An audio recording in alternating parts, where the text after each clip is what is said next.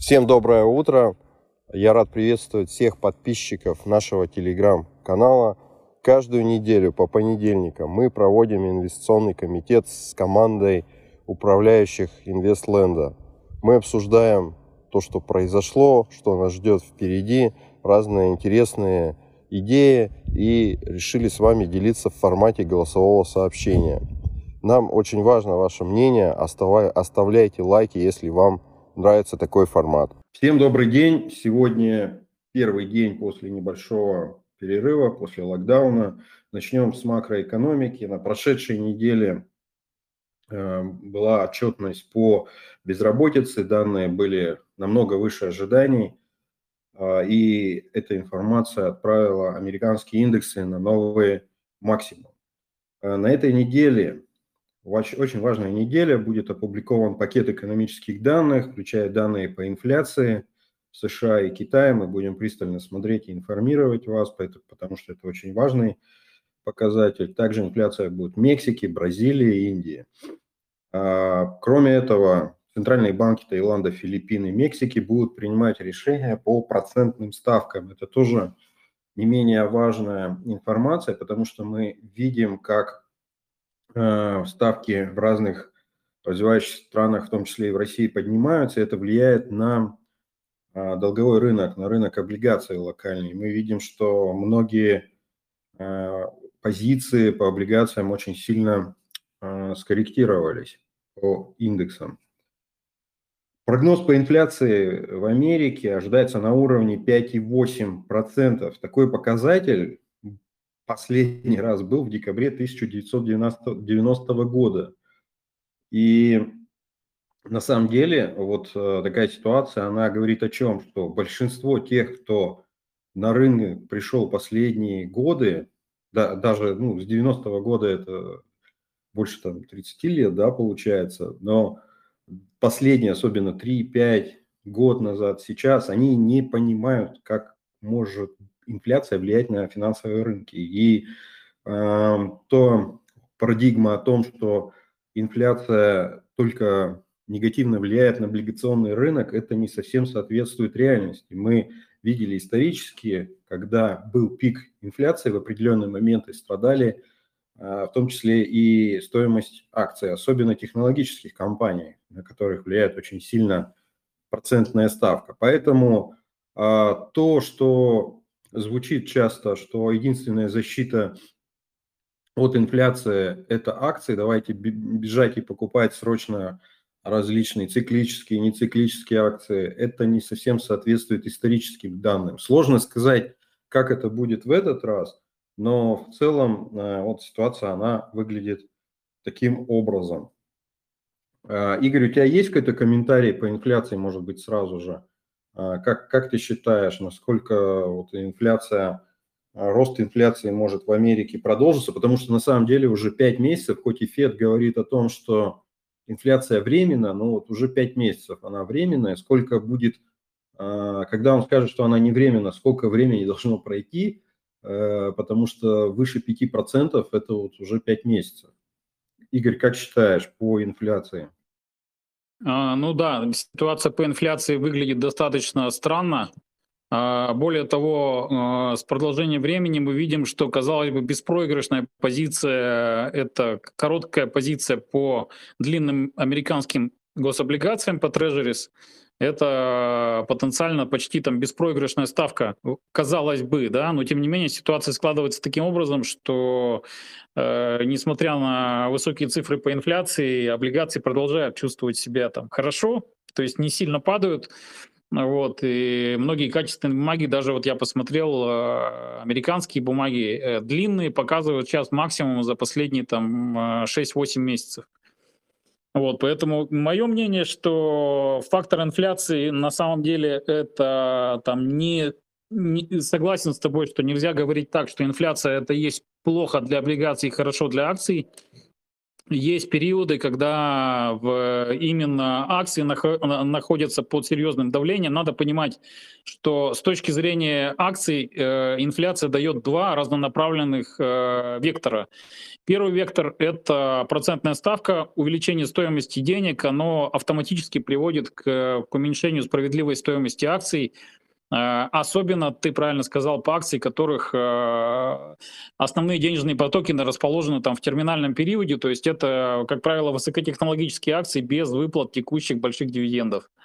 Э, соответственно, это фактор негативный. Фактор позитивный, ну, естественно, это переоценка стоимости там, всех реальных активов, что приводит к, дает позитивный тренд для рынков акций. Если брать историю, то все-таки, как правило, а, в условиях раскручивания инфляционной спирали мы часто видели очень сильные и жесткие коррекции на рынках акций, когда инвесторы, не разбирая, просто а, продавали облигации и уходили, ну, как вариант там в сырье. Мы сейчас видим, что на рынке развивается достаточно агрессивный инфляционный трейд. Вы посмотрите, что, э, допустим, криптовалютный рынок, э, рынок сырья чувствует себя намного лучше, чем рынки акций, потому что рынки акций находятся в очень такой разнонаправленной фазе. Если взять рынки азиатские, а, если взять отдельно китайский рынок, если взять отдельно Америку, Латинскую Америку, развивающиеся рынки в целом, Европу, то ситуация абсолютно не такая безоблачная, то есть на многих рынках уже так наблюдается снижение достаточно длительное время.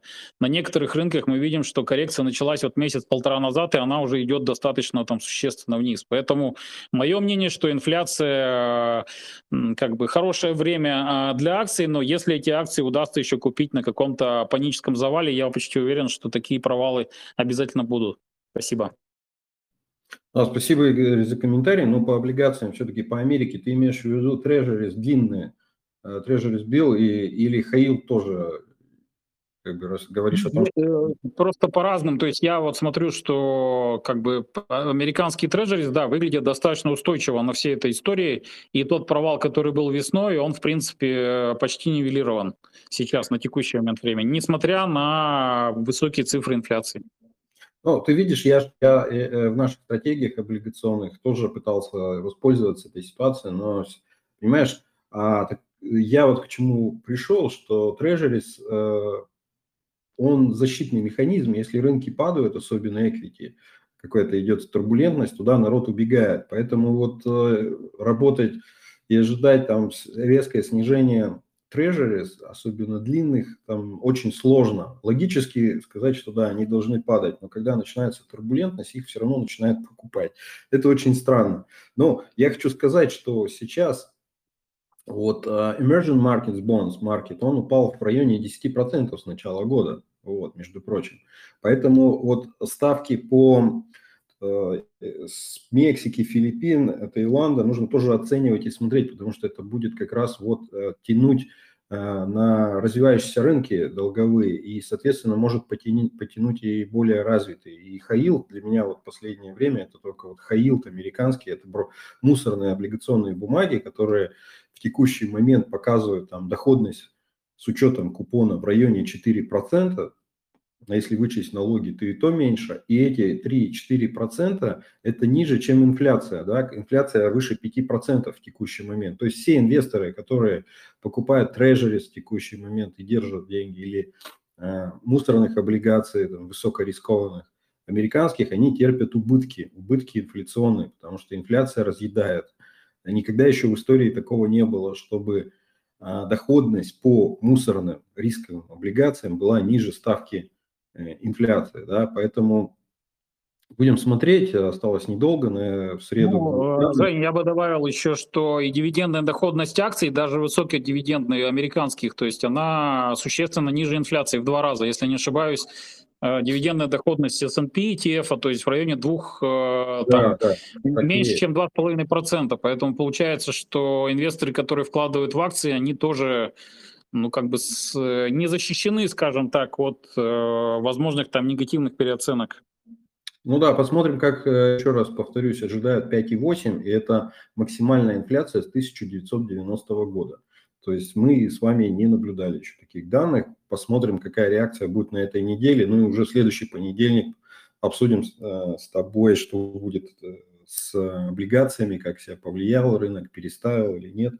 Давайте вернемся к рынку акций. Крупный государственный пенсионный фонд в Америке сообщил о серьезных изменениях в своем портфеле акций. Они увеличили свою инвестицию в Alibaba. Это очень большой положительный сюрприз для нас. Мы надеемся, что это как-то стабилизирует э, китайский рынок акций, который переживает не лучшие свои исторические времена в этом году. Также пенсионный фонд сократил большую позицию в Netflix, Bank of America и Intel. А, на самом деле мы Intel в своих стратегиях немного увеличивали, потому что пошли заявления инсайдеров, топ-менеджеров, а, что они стали покупать акции э, с Intel, то есть менеджерка, работающие в корпорации, стали покупать. Обычно это положительный сигнал. Хотя сумма очень незначительная и вряд ли, вряд ли сейчас как-то повлияет на рынок, но тем не менее мы сделали рокировку небольшую, продали, продавали в пятницу Э, NVIDIA AMD, которые в портфеле выросли очень сильно и стали покупать э, Intel, потому что, ну, гэп, разница между этими бумагами в этом году и за прошедший год, ну, просто вырос в разы. То есть AMD NVIDIA выросли в несколько раз, а вот Intel, он там же и остался. Вот. И Qualcomm тоже очень хорошо отчитался, и дали они очень хорошую Э, рост по стоимости акций за один день. Мы также их потихонечку купили. То есть релокацию делаем некоторую. Сегодня очень интересный день в плане отчетности. Сегодня будет а, отчитываться Roblox. Эту компанию, она недавно вышла на IPO, ее плохо знает, и она не очень модная в кругах, но тем не менее после последних вот этих событий с метавселенной, которые очень много говорил Марк Цукерберг, и сейчас это новый модный тренд. Э, компания Roblox является одной из бенефициаров этой истории, потому что она не просто игровая платформа, там как раз реализована очень сильно 3D, virtual reality, и, а, и эта, эта компания считается одной из фаворитов будущего тренда. Поэтому я, например, купил э, эту бумагу, Э, в том числе для своих детей, которые тоже в Roblox играют, создают там программы, очень интересная платформа, я рекомендую обратить на эту компанию пристальное внимание. Сегодня она отчитывается после торгов, но я считаю, что вне зависимости, как она отчитается, хорошо или плохо, акции все равно будут расти, потому что в долгосрочной перспективе, конечно же, не сегодня или не завтра, потому что на такие компании не сильно влияет отчетность, сколько э, сама идея идея будущего, она является основным генератором идей. Бесполезно ее сравнивать с какими-то, ну, как с Теслой было в свое время, уже пять лет аналитики а, сравнивают ее с обычным автопромом, не, вообще не понимая, что происходит в Тесле. Поэтому будем следить.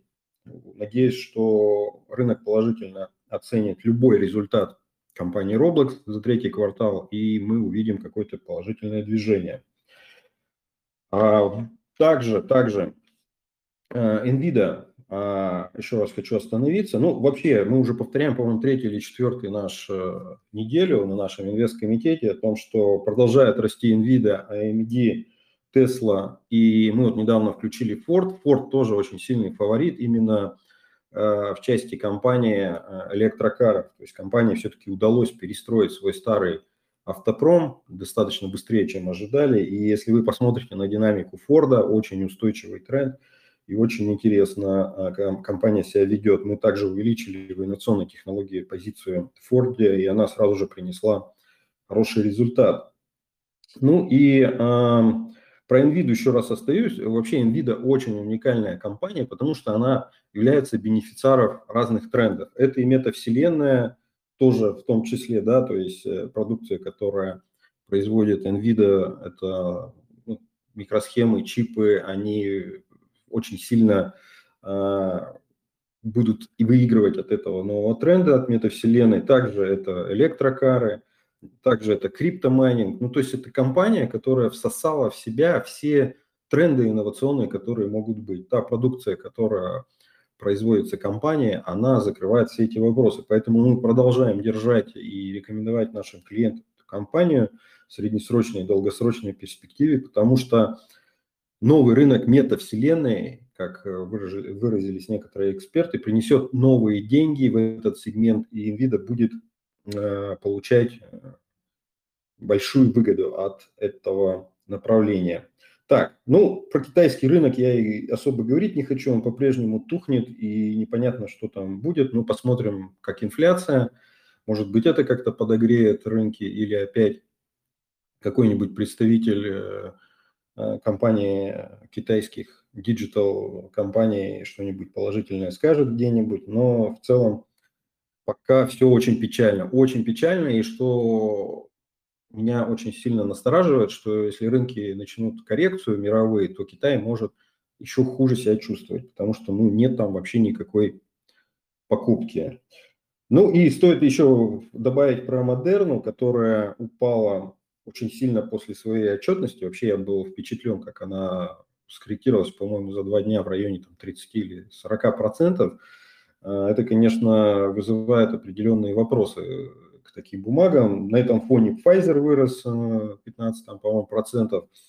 На новостях о том, что он создал новое медицинское средство для лечения COVID и скоро его запускают. Вот в целом такая картина на эту неделю по акции. У меня все. Игорь, что у тебя есть? А, ну, криптовалюту ты любишь э, добавлять, поэтому что у тебя по мировым рынкам и по России?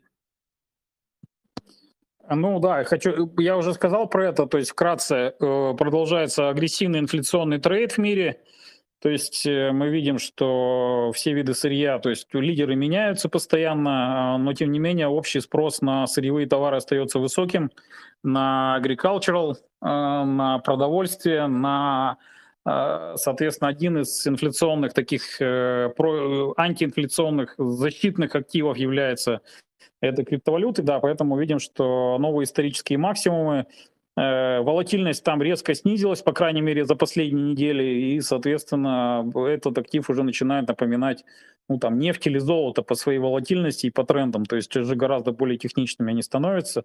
Это говорит о присутствии широкого спектра уже институциональных инвесторов, а не только а, маргиналов э, частных лиц. Вот, то есть из э, мировых рынков мы продолжаем как бы наращивали позиции в акциях, э, в наших стратегиях в акциях драгметаллов, то есть в российской, в российской части это полюс и полиметалл, то есть они чувствуют себя существенно выше рынка. Мы считаем, что после 15-месячной коррекции консолидации рынок драгмета может показать хороший такой же инфляционный э, рост, как показали до этого нефть, газ и прочие товары – вот, и на этом э, как раз э, мы покупали эти акции в расчете на то, что после коррекции в 30-40%, которые они испытали за последний год, они могут показать хороший восстановительный рост, что пока оправдывается. В пятницу хорошую динамику показало золото, пробило уровень 1800. Вот, соответственно, мы нарастили еще в чистом виде золото и в стратегиях несколько нарастили серебро. Поэтому считаем, что вот этот трейд будет интересным и в случае, когда мировые рынки начнут корректироваться, потому что, скорее всего, в этом, при этом варианте э, эти акции будут чувствовать себя лучше рынка. Вот. Если рост продолжится, то так или иначе фактор инфляции будет поддерживать компании э, этого, этого сегмента. Э, очень важный такой интересный момент на рынке нефти была колоссальная волатильность на прошлой неделе. За один день колебания достигали 5-7%. Здесь, э, я так понимаю, что опять же такие сошлись два очень сильных вектора. Первый вектор это то, что ведущие мировые державы, особенно США, в, напрямую заявляют о желании э, максимально приложить усилия для того, чтобы цены на нефть локально снизились.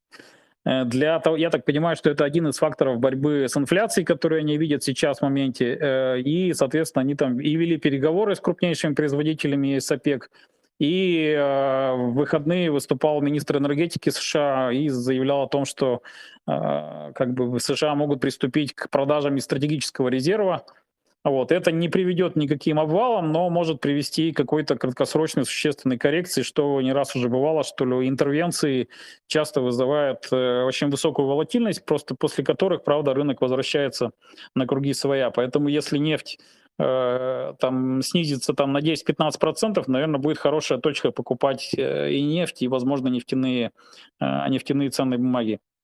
По всему миру. Вот. А в целом по России мы видим, что как бы ажиотаж несколько смягчается, то есть уменьшается. Мы видим, что интерес к акциям банковского сектора, нефтегазового уже не такой агрессивный. То есть э, после такого длительного роста рынок пытается корректироваться, пока это не, под, не поддерживается мировыми трендами и трендами на рынке сырья, но тем не менее желающих покупать и выводить э, рынок на новый максимум пока нет.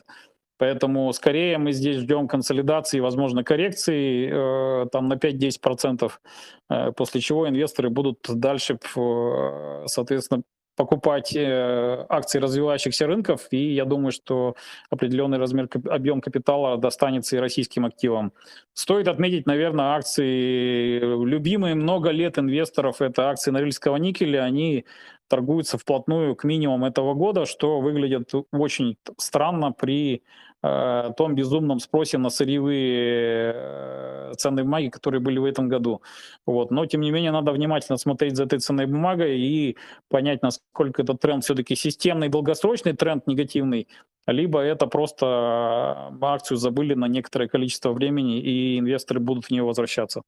Ну, вкратце все, спасибо. Игорь, Игорь вопрос по рублю. Вот в текущей ситуации, что может быть с рублем? Э, такой вопрос очень волнует многих, да, э, на фоне инфляции, а с другой стороны, высокой цены, цены на нефть.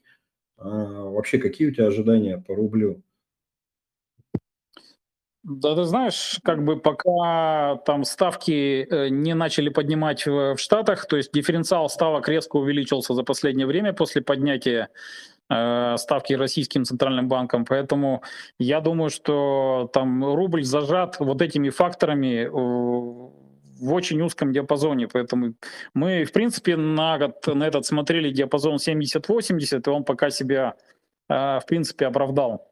А, вот. И сейчас я думаю, что пока предпосылок для сильных движений э, нет. Поэтому я думаю, что максимум там подняться может рубль Э, там на 73-74 э, вполне может еще раз опуститься в район там 70-69.